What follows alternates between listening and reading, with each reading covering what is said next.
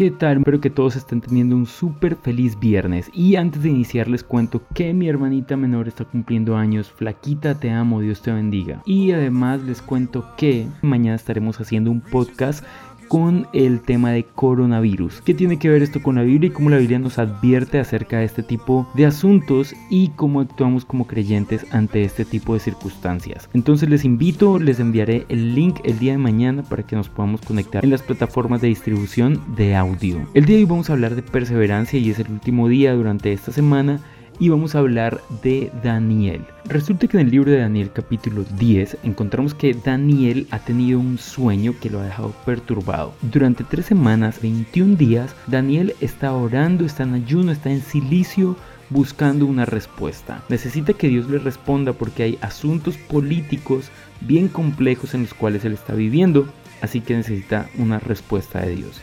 El tema es que en el capítulo 10, por el versículo 10 al 14 más o menos, nos encontramos que un ángel llega y comienza a hablar con Daniel. Y entonces le dice, mira, desde que tú pediste ayuda, la respuesta fue enviada, pero había oposición en los aires y no podía llegar. Ahora lo interesante de esto es que Daniel dura 21 días orando y no sabe que ya la respuesta fue enviada. La respuesta viene en camino, está en el cielo, pero simplemente no puede llegar porque hay una oposición muy fuerte en las áreas espirituales. Y quiero que pensemos aquí en esto y nos detengamos un poco. Cuando nosotros oramos y pedimos algo a Dios, hay ocasiones en que la voluntad de Dios es que nos lo recibamos.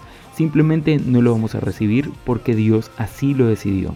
Pero en otras ocasiones, y es lo que le sucedió a Daniel, Dios sí tiene una respuesta y sí nos la ha enviado, pero hay cosas que suceden en el campo espiritual que no dejan que la respuesta llegue.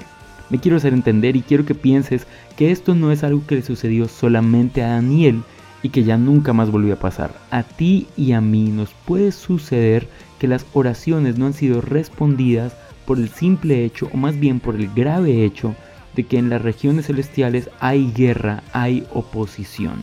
Así que, ¿qué hizo Daniel? Perseveró durante 21 días, ayunando y orando y creyendo que la respuesta llegaría. La invitación para ti y para mí hoy es continuar perseverando, seguir orando, seguir creyendo que Dios tiene poder y que Dios ha enviado su respuesta. Yo soy Adrián García y esto es Ebenecer. Dios te bendiga y chao pues.